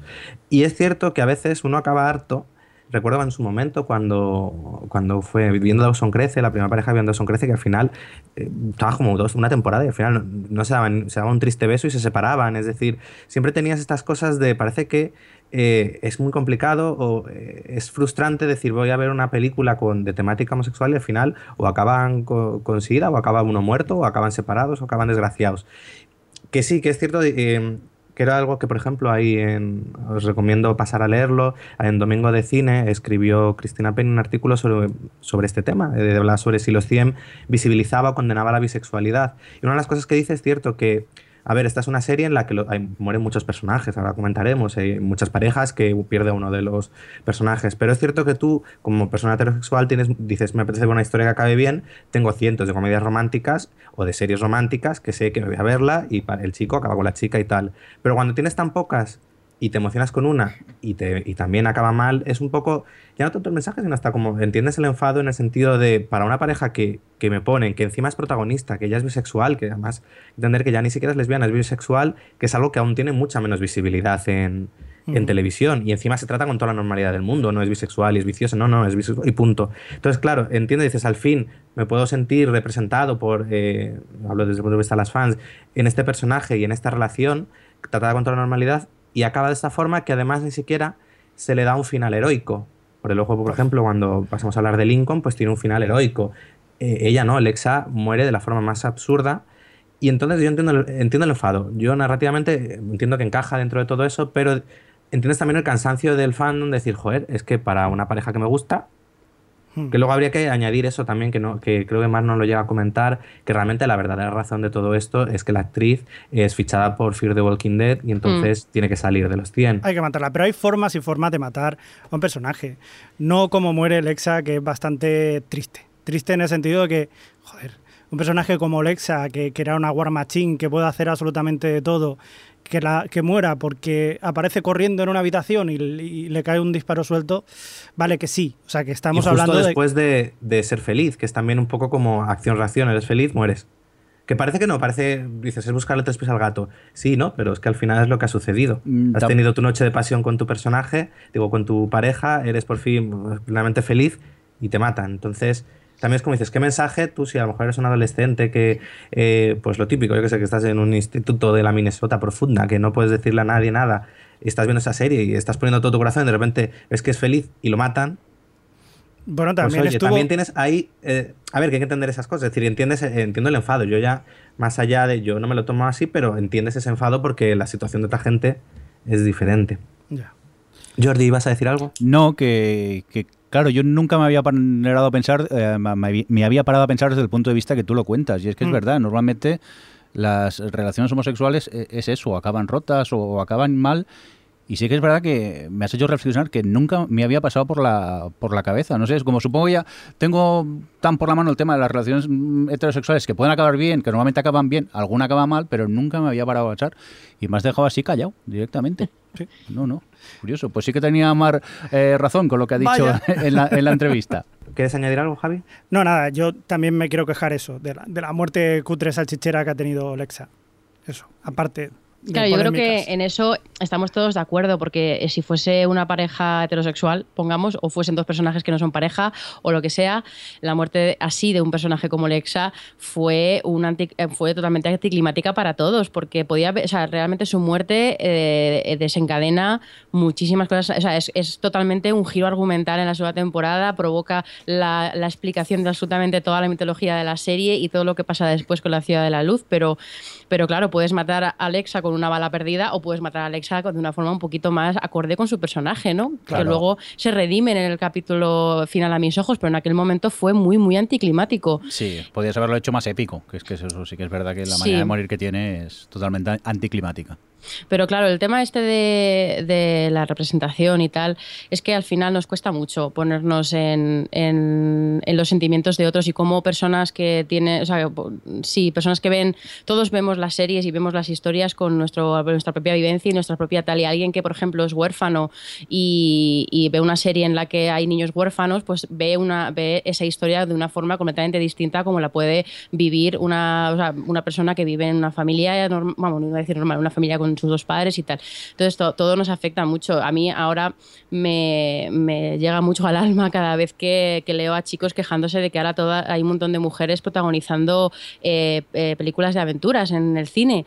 Es como, claro, llevan décadas, dequi- decadísim- llevan toda la historia del cine viendo a hombres homosexuales, eh, Heterosexuales. eh, perdón, eh, a hombres heterosexuales, eh, blancos principalmente, eh, pro- protagonizando ese tipo de historias y, y por tres chicas que les han puesto, es como, no, no- no- no te das cuenta que es la primera vez en la historia de mi vida en la que yo estoy viendo a mujeres que pueden ser heroínas perfectas, que lo saben hacer todo bien y que tal como puede ser la de Star Wars o, o, heroínas a las que se le ha... Bueno, en fin, personajes femeninos que lideren este tipo de, de- de historias de aventuras que requieren héroes. Pero- héroes de verdad, no, no mujeres fuertes o tal, sino... eh, Es por poner un ejemplo, ¿eh? porque está pasando mucho en todos los ámbitos con el tema de las mujeres y hablamos de ello en Juego de Tronos. Pero creo que nos cuesta mucho y yo creo que seguro que a mí- yo peco de eso en, cual- en algún otro ámbito. Eh, pecamos mucho de, no, de no sabernos identificar con lo que puedan estar sintiendo otras personas que no son como nosotros. Pero está bien que todo esto se esté haciendo, aunque haya gente que sea crítica, porque esto siempre va a haber, haga lo que haga, siempre va a haber gente que no le guste según lo, lo que se haya. Pero de todas formas, eh, el hecho de que se siga haciendo y que cada vez haya más, es una cosa que acaba normalizando toda la situación. Claro, ahí está la clave, que hay que normalizarlo y, y hay que ver normal que si hay una mujer que de repente es una James Bonda, eh, pues genial, pero y si luego hay otro chico, pues genial. Quiero decir que, bueno, un poco lo que hemos hablado antes de los 100, igualdad Sí. y que a nadie le Sí. sorprenda que el una personaje- mujer... Sí. Claro, es, es como cuando salió Perdida, no sé si os acordáis, la, la película esta de Fincher, Sí. que, que es como, ah, qué misoginia, es como, no es misoginia, que es una mujer, o sea, es una persona completamente psicótica que resulta que es una mujer. Nadie se planteó que Psicosis o, o cualquier otra. eh, Hay millones de series sobre antihéroes masculinos y tal. Nadie se plantea que, sea, que, que sean historias Extensible a todos los hombres, que si un hombre es psicópata, Claro. nadie dice que todos los hombres son psicópatas. Efectivamente, sí, y- es- y, que la chica de perdida esté completamente ida de la olla y sea una psicópata eh, eh, retorcida, no, no, no es una representación de todas las mujeres del mundo. Entonces, claro, pero por esa misma razón se puede aplicar absolutamente a todo. Por supuesto. Un lado y por otro. Entonces es, es complicado y es un tema delicado. Mm, No sé, si le estamos dando demasiada cuerda a, a- a tantos personajes y tantas cosas que, que, bueno, no sé. No, bueno, yo creo que ha sido interesante esta reflexión, un poco eso, para entender. Pero yo reconozco que incluso antes de, de verlo tal, no entendía mucho por qué había generado tanta polémica. Y creo que un poco lo que nos ha contado Mar y lo que acabamos de hablar, yo creo que da un poco de luz y se entiende por qué ha sido tan, tan polémico toda esta muerte. Y bueno, ya eh, un poco enlazando con esto, como ya hemos dicho, la muerte de Lexa eh, narrativamente es muy potente porque abre toda la segunda mitad de la serie y nos desvela lo que es toda la mitología, eh, toda la mitología en la que se sustenta este universo. Se nos cuenta cómo realmente el Ali 1 era una inteligencia artificial que decide por el bienestar de la humanidad, hay sobre, sobrepoblación, pues cargarse a toda la población, así no hay sobrepoblación. Entonces la inventora de ese Ali 1 se da cuenta de que ha hecho mal el- la inteligencia artificial, ¿por qué será? Y decide crear una segunda versión, Ali 2. Eh, esa versión, eh, ella baja con ella a la Tierra y entonces se convierte en la primera comandante de esos grounders que luego le seguirán. Y esta comandante tiene una inteligencia artificial que se pone en el cuello y a partir de ahí va pasando de una a otra. Al morir Lexa vemos que sale esta inteligencia artificial de ella y que tienen que encontrar a la próxima, a la próxima comandante. Resulta que esta Ali 2 es la clave para vencer a Ali 1 y aquí entramos en lo que es al fin todo el rollo de la ciudad de la luz, de Yaja, que nos está aburriendo como mortalmente, empieza a coger fuerza. ¿Por qué? Porque vemos que cada vez que cada uno de los personajes, sobre todo aquellos que nos importa como Raven, toman una de estas pastillas de la ciudad de la luz, no solo pierden el dolor, pierden los recuerdos y pierden al final lo que les hace humanos. Entonces empezamos a ver aquí el verdadero... eh, potencial de este enemigo y la verdadera monstruosidad que hay detrás de todo esto. Eh, ¿Qué os ha parecido Ali 2 como no Al- Ali 1 como villana, eh, Jordi? A mí me ha encantado, principalmente también porque a, a la actriz, a Erika Cera, yo la conocía de, de, de- de Eureka. Y claro, hacía un papel tan distinto y aquí hace un papel tan de mala, malísima, que disfrutaba muchísimo con, con este personaje. Yo no la veo como una mala malísima, sino como la representación típica de lo que es la inteligencia artificial, que siempre llega a la conclusión de que el ser humano es un virus para la naturaleza, para la tierra y Pero tiene que ser erradicado. Ella busca el poder y controlarlo No. todo. No, Sí, no, pero no, ella- no busca todo el poder. En todo momento piensa que está haciendo bien. Ella Claro, cree claro, claro. que la única forma de salvar a la humanidad es quitarle las pasiones y quitarle los sentimientos, que es lo que las hacen. De hecho, una cosa que deja muy claro eh, los 100 desde el primer momento, desde que empieza la serie, y sobre todo en esta tem- tercera temporada, yo creo que se ha subrayado, también con ese momento de la palanca de Clark y tal, como gran representación de eso, es eh, el libre albedrío y, el, y el- el- lo que nos hace humanos, que es tomar decisiones. Exacto. Y aquí, pues, eh, en, las- en esta serie lo que hacen los personajes siempre es tomar decisiones y luego lidiar con las consecuencias. Y una cosa que me sorprende de Ali, que al final es, un, es una villana a nuestros ojos porque no considera, eh, eh, porque bueno, pues no, no tiene esa parte humana, no tiene esa parte de, de- o sea, es como más práctica, no, sab- no sabría cómo explicarlo, pero el caso es que ella cree que está haciendo lo mejor y de hecho, generalmente lo que hace es dar la opción a la gente. eh, de tomarse el chip o no, porque Hasta ella lo dice claramente, dice, yo doy la opción, a otra cosa es que les manipule, Claro. les hace todo lo que sea por salirse con la suya porque ella está convencida de que es lo que necesitan los humanos para sobrevivir, pero siempre da la opción. Entonces yo creo que es, es lo que hace también a, a esta villana, por así llamar, bueno, sí, es una villana, eh, interesante dentro de todo este marco. Sí, que al final es eso, no es soy mala, jajaja. y ya Claro. está. Sino que. No, Yaja es otro. Cinco minutos sin hablar.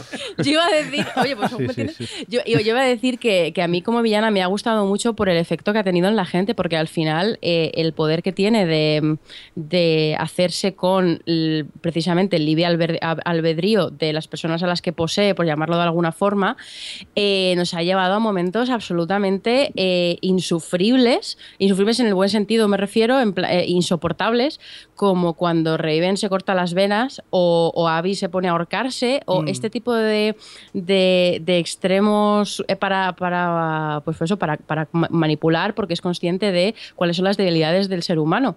O como Y- cuando Monty tiene que matar a su madre. Por ejemplo, bueno, bueno, esa es otra, pero esa, eso ya no es tanto de Ali, sino es una decisión que toma Murphy, o sea, que, que toma eh, este Monty. Pero los, las, los otras son ellas po- eh, siendo pues manipuladas, poseídas, o como lo quieres decir, por, por esta inteligencia artificial que está dispuesta a cualquier cosa por, por salvar a la humanidad eh, de forma contradictoria. ¿no? Y, y por eso ha sido muy estimulante como villana, porque nunca sabías por dónde te iba a salir. Claro, cuando a mí me sorprendió muchísimo, porque digo, se me, me matan a Porque como aquí en esta serie puede morir cualquier protagonista, en el momento en el que se corta las venas, yo era como, pero mm, en serio, los tienen, deja de torturarme, ¿yo qué te he hecho? Hay un, un tramo de varios capítulos en los que en cada capítulo muere alguien. Que era como, pero mira, que parar, que vais, que era eso, la cuarta temporada va a llamarse Los 17. Que está, que, Total. está, ma- ma- que está Jasper, o sea, ahí está por él, no, sé. Eh, yo quería preguntar una cosa. eh, en cuanto a la trama de Luna, ¿qué os, qué os parece la, la decisión que toma ella? Me encanta, me encanta. A mí me parece una reflexión muy interesante, Sí. porque en todo momento eh, los clientes está hablando de la supervivencia y al final eh, la filosofía o bueno, el- lo que queda, el mensaje que subyace sobre todo es un poco, es bastante pesimista. Es un poco que vamos, hay que sobrevivir y al final haces lo que sea por sobrevivir y salvar a los tuyos, pero en, en ese juego de supervivencia nos matamos unos a otros hasta que al final no vaya a quedar nadie. Entonces, es muy curioso cómo te eh, aquí ha dado una visión completamente opuesta. Es no, no, no quiero enfrentarme, no quiero matar, no quiero el dicho que mueve a todos los personajes que aquí termina siendo Blood, la sangre lleva la sangre. No, ella se planta e incluso cuando tiene ya una justificación necesaria para buscar venganza, para asumir ese chip y convertirse ella en la comandante, niega eso. Dice, no, yo no quiero, ven- yo me fui, me fui de, de- de mi tribu porque no quería matar a mi mejor amiga y yo no creo en la violencia. Y aunque haya venido aquí gente, haya muerto gente, eh, eso no, que yo vaya a matar gente no va a solucionar nada. Yo me quedo aquí e intento vivir en este pequeño, esta pequeña isla eh, separada de toda esa barbarie que hay a mi alrededor. Yo, creo que también es un buen contraste con el resto de personajes de la serie, que constantemente nos están eh, mostrando a, a personas con un gran sentido de la responsabilidad eh, social, por llamarlo de alguna forma, como que es eh, eh, eh, gente que es consciente de la situación en la que están y que es, decide a, a su, a su pesar eh, aceptar posiciones de, de poder y posiciones en las que les ponen en este tipo de, de- de elecciones difíciles y aceptar esa responsabilidad porque es lo que hay que hacer, entre comillas. Y esta chica es como, no, yo no quiero esa responsabilidad. O sea, es como, es como un- una reacción completamente distinta a, esa, a, a- a esta situación de supervivencia. Yo creo que ¿qué ibas a decir? la trama de Luna es un ejemplo muy bueno de lo que hace eh, los 100. Eso de hacerte creer que la serie va hacia ese camino. Yo aquí digo, bueno, ahora llegan a la Luna, le pondrán el chip y aquí se arregla todo. Pues no, va ella y dice, no, no me quiero poner el chip y cambia completamente el, el sentido hacia donde iba a derivar la, la serie. Y es algo que, que los 100 sabe hacer muy bien, engañar al espectador. Hacerle creer una cosa y luego que sea justo todo lo contrario. Pues sí. Y otra de las cosas que hace muy bien es eh, eh, llevar a los personajes y hacerlos evolucionar por donde no te esperas. Por ejemplo, está uno de los personajes que más ha cambiado desde el piloto, es Octavia. Octavia aparece en el primer capítulo, que va a ser la chica guapa, tonta y, y mordaz, y de repente se ha convertido a lo largo de tres temporadas en toda una guerrera. Y además, eh, por cómo termina la temporada, eh, con un futuro bastante oscuro. Eh, Octavia conoce a Lincoln, él se convierte un poco en su enlace con lo que son lo- los Grounders y un poco adopta, eh, este es un Grounder que también está exiliado de su tribu y un poco entre ellos dos forman como su nueva tribu y adopta todas estas, pues eso, la- costumbres guerreras, eh, hasta peinados, vestuarios y todo y se convierte en una más. En uno de los capítulos Pike le sacrifica, además de aquí el Lincoln decide quedarse para que no maten a sus aliados y Pike lo mata y Octavia lo ve y desde ese momento un poco se cega por esa venganza que al final consigue llevar a cabo y que yo creo que como espectadores es muy satisfactoria cuando se carga a Pike, No. pero que Mm. visto un poco en retrospectiva me parece que es una de las evoluciones más interesantes y sobre todo inesperadas cuando ves el piloto. No te esperas que un personaje así vaya a acabar de esa manera. Claro, yo creo que aquí estamos un poco en otra vez en lo que comentábamos en su momento de Aria o de esos personajes que por un lado pues buscan venganza y cuando la obtienen eh, tú sientes cierta satisfacción, pero por otro el camino chungo hacia la oscuridad total eh, es que está Octavia está subida en las sombras y además ya no le queda nada porque eh, ya no le queda Lincoln. Supongo que recuperará su relación con Indra, pero pero es una chica que ya, o sea, como que ese era su momento de de, de, no, de no vuelta atrás. De después de cargarse a Pike y de, de, mantener el, la sangre de pagarse con sangre por encima de cualquier otra cosa, ya ha demostrado que no tiene vuelta atrás y que se ha quedado, pues sí, que su, su evolución ha sido hacia ahí y ya no creo que tenga posibilidad de redención como ha tenido Bellamy o otros personajes o incluso el propio Pike. A, a, mí me parece un personaje que poco a poco me ha ido dando antipatía. Antipatía porque es, un personaje que no es capaz de razonar, eh, solamente atiende a sus instintos. Incluso, pues Lincoln le intenta. Creo recordar que Lincoln venía de la tribu de Luna, ¿no? De todos los que estaban. Vale y digamos que se fue, fue expulsado quizás por utilizar la, la, violencia o algo y acabó con esta gente. Representa que más o menos Lincoln era un tipo que, que ha hecho de, de, enlace entre las dos tribus y sin embargo eh, Octavia también ha hecho de ellas, pero se ha acabado pasando al lado todavía mucho más, más violento y en ese sentido para mí eh, yo creo que se le ha ido la castaña completamente a Octavia y, está mucho más allá de los bordes, es decir, se ha convertido en una Eduarda Indra, en este caso muy bestia, y va a ir a peor la cosa. Vamos a pasar a hablar de, otro personaje que ha sido también muy agradecido esta temporada, Murphy, y nos ha grabado para ello un audio Cristina Garde, Baby Catface en Twitter. Vamos a escucharlo. Si The Hundred ya es una serie que es mucho más complicada que hablar solamente de buenos y malos, yo creo que Murphy es el personaje más The Hundred que existe. Es muy consciente de quién es, de cómo es y es muy honesto, y eso hace que nunca juzgue a nadie porque sabe que no es quién. Ha sobrevivido absolutamente todo y mira que le han llovido golpes por todas partes y que es el saco de boxeo oficial de la serie, o como yo lo llamo, es la Lady de la serie. No es el héroe que salva a todos, pero eso no quiere decir que no sea un héroe. ¿Que ha hecho cosas terribles? Pues sí, pero a ver, como todos. Además, cuando tú ves que el pobre chaval es una colección de desgracias desde siempre y cuando ves que a los golpes que se ha llevado hay que añadirle que siempre le rechazan porque es mucho más fácil culpar a Murphy, pues todo tiene sentido. No borra nada, pero es un personaje muy entendible. Además, a pesar de todos estos golpes, sigue siendo capaz de querer y mostrar cariño, y la relación de Murphy y Mori debería ser la razón para vivir de absolutamente todos nosotros. Si todo eso no fueran razones suficientes para demostrar lo mucho que mola Murphy, nada más que hay que añadirle el que siempre tenga un comentario sarcástico para absolutamente todo. Pues eso, que claramente Murphy es el mejor personaje de The Hundred. Yo diría que Murphy es eh, quizás el único personaje con sentido del humor entre tanta intensidad, lo cual sí. se agradece mucho. De hecho, a mí me hace gracia una cosa que ha dicho Cristina, que eh, lo de ha hecho cosas horribles, sí, pero el resto también. Y me hace gracia porque es totalmente cierto. Lo que pasa es que él tiene la, es, la actitud socarrona y la actitud pasota y la actitud que tiene ante eh, todo eso es lo que hace que el resto de los personajes le tengan ahí como tirria. Pero era un personaje que odioso en la primera temporada. Sí. Y sí. poco a poco lo era, lo era. ha ido haciéndose un huequecito en nuestros corazones. Sí, eso, eso es un ejemplo más de, de, la evolución de ciertos personajes que, que han hecho lo, lo, que dice Jordi, eh, pasarse a un lado o, o, llevarnos de un lado a otro para acabar eh, con él. Y es verdad que yo creo que pocos personajes he visto recibir tantas palizas. Es verdad. Porque es verdad, le pega verdad. a todo el mundo. Es decir, se cruce con quien se cruce, recibe una paliza. Sí, sí, sí. Oye, pero qué bien cicatriza al chico este, ¿eh? Luego las hostias que le dan. Sí, eso sí. Eh, hay un momento que, que, que, claro, es lo que decía Cristina, que es el, el antihéroe por, por excelencia. Es decir, es un tipo que, que está allí que él no lo ha pedido, que él no quiere estar ahí y, y dice, bueno, pues estoy aquí intentando sobrevivir, como que los últimos... Es un superviviente, intenta claro, sobrevivir dice, simplemente. Dice, gracias, dice, no, no, yo soy un superviviente, no... Sí, Luego sí. está muy bien, a mí sobre todo me gusta toda la parte final en la que se une a un Tari y, y, está a su lado y a la vez mmm, jugando con ella, siendo consciente de que en algún momento eh, va a tener la oportunidad de llevar eso a algo más y al final, bueno, pues vemos todo lo que ocurre en el final, toda la parte de esta del corazón, que yo creo que es lo más fuerte que ha hecho los 100. Le ha llegado con al corazón. Todo lo que sí. ha hecho esta serie, además que eh, me sorprendió lo gráfico sí, que es, porque tú ves cómo le abre, cómo coge el corazón y cómo empieza a, a bombearlo y es, como, y, y es como, pero puede, pueden ser tan explícitos con esto, la tele en abierto en Estados Unidos, porque Aníbal. Ya, bueno, también, pero Aníbal sentía a las 10 y en NBC, pero. Pero en fin, sí, es un personaje que desde luego ha tenido una evolución muy interesante.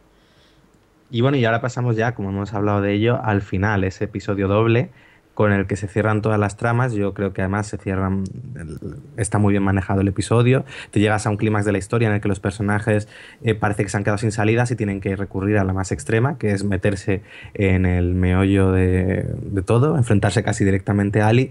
Y, no decepciona. El final está repleto de todo, tiene acción, tiene momentos muy dramáticos, como ese que comentó Adri antes, en el que Abby se cuelga para intentar extraer la contraseña de activar la inteligencia artificial.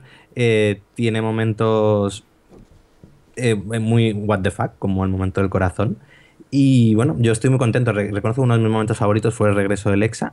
Eh, aplaudí como, como y todos, y todos. No, yo como no. en el momento soy Aria de Winterfell. pues. Yo no. Fue como un gol de España allí gritándole a la tele. "Oe, ¿En serio? No, a oe", mí me sí. pareció el personaje sacado de la manga de última hora y dice... ¿Qué va? Pero ¿Qué si tiene todo el Sí, sentido del mundo. E- Ella vive en esa inteligencia artificial ahora. Su conciencia está ahí, consciencia. Está ahí. Entonces tiene todo el sentido del mundo que, que esa parte de ella que, que, que- que- que protegía a Alexa, digo Alexa a Clark, y que protegía a los suyos y tal, aparezca en ese momento.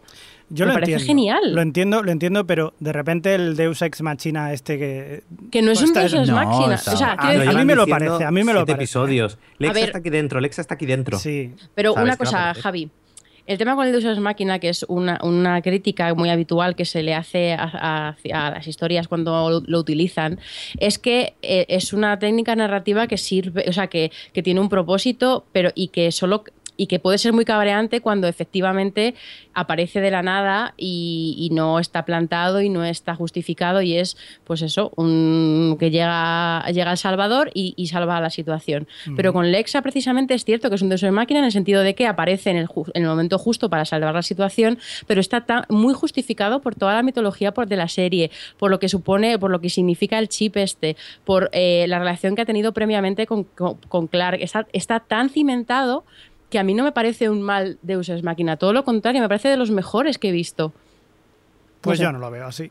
Ya está, es, es una cuestión de, de pareceres. A mí Sí, sí, vale. No, no me parece. O sea, eh, lo comprendo con- perfectamente lo que dice, pero a mí me ha sobrado que a última hora vuelva otra vez a aparecer. Está bien, o sea, no te digo yo que no, pero no. Sé que estáis en contra, los tres de mí, pero bueno, es No, mi no, apreciación. Mejor que un gol No, de España en el último ¿eh? minuto. Que no, hombre, que no. Mejor que un gol de España en el último minuto. A los muertos hay que dejarlos ahí descansar, hombre. También ese final de temporada nos muestra un poco eh, lo que nos esperará para el cuarto año.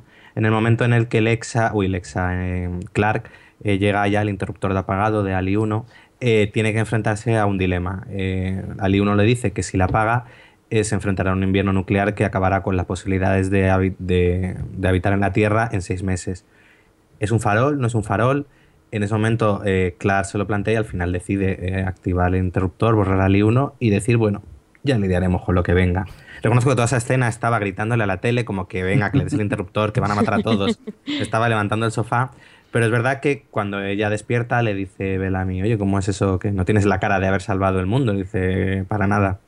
Uf. Y luego otra cosa que me gustó de ese final fue el hecho de ver a los personajes cuando despiertan, una vez desconectada Ali 1, las caras y de muchos de ellos de qué he hecho.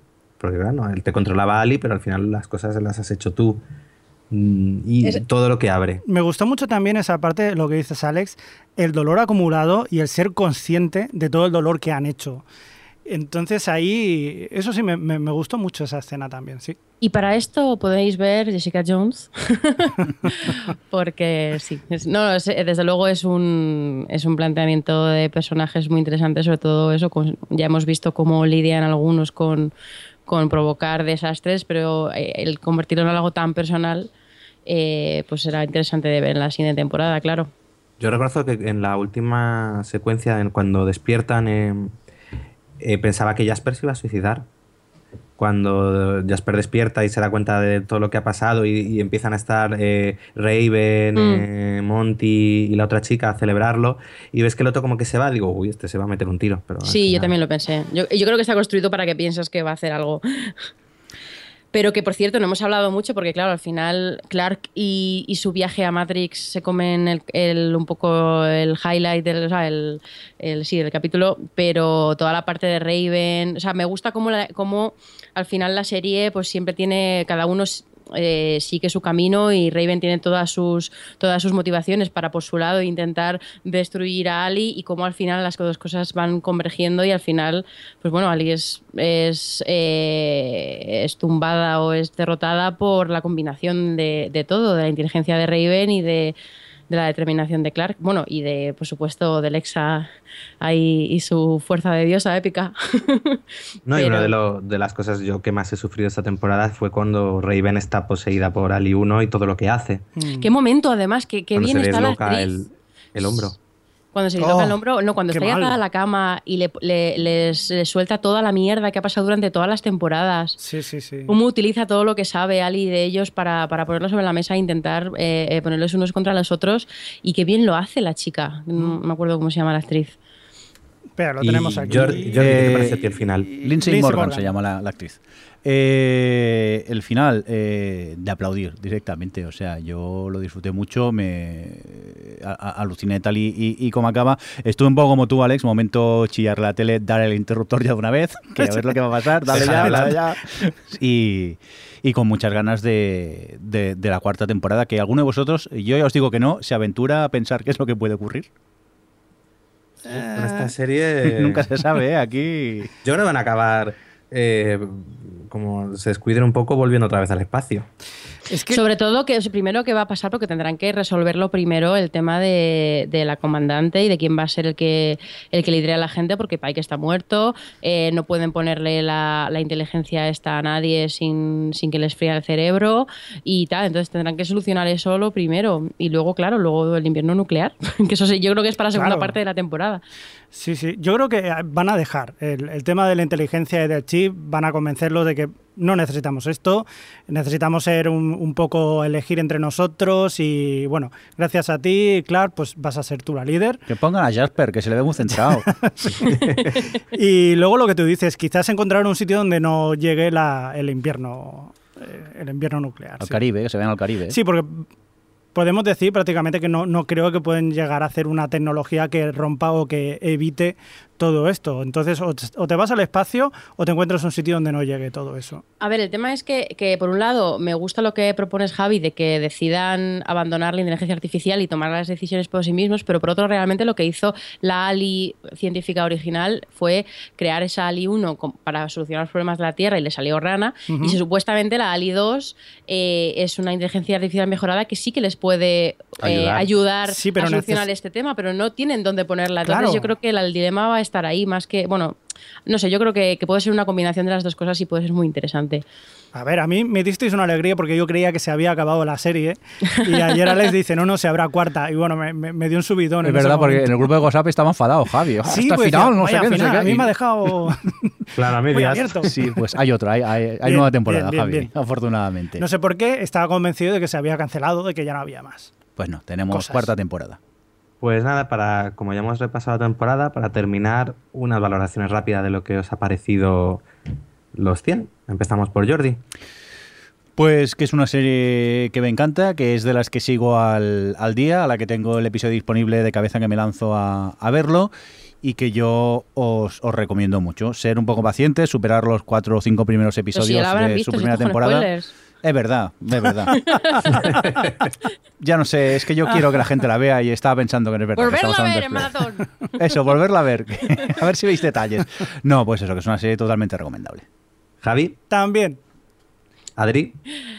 Pues nada, yo a lo que he dicho al principio cuando la estábamos vendiendo a la gente sin spoilers, añadir que eso, que, que al final es una serie que me enamora y que precisamente es algo, algo, que demuestra lo que voy a decir, es el hecho que estemos haciendo un especial, es que maneja muy muy bien el peso dramático de las cosas que pasan en la serie y la consecuencia emocional que tienen los personajes, entonces es muy fácil identificarse con todo lo que está pasando y sobre todo ponerte en la piel de los personajes y pensar cómo... Eh, eh, o sea, y juzgar un poco lo, cómo se están comportando, cómo lo harías tú, cómo responderías tú ante esa situación y ponerte, eh, sí, bueno, pues es una serie que te involucra, yo creo, mucho emocionalmente, gracias a que, a que maneja también toda esa parte. Entonces, bueno, pues eh, conecta tanto conmigo y yo funciono mucho a nivel emocional con estas cosas y es una de las que más disfruto ahora mismo, precisamente por todo esto.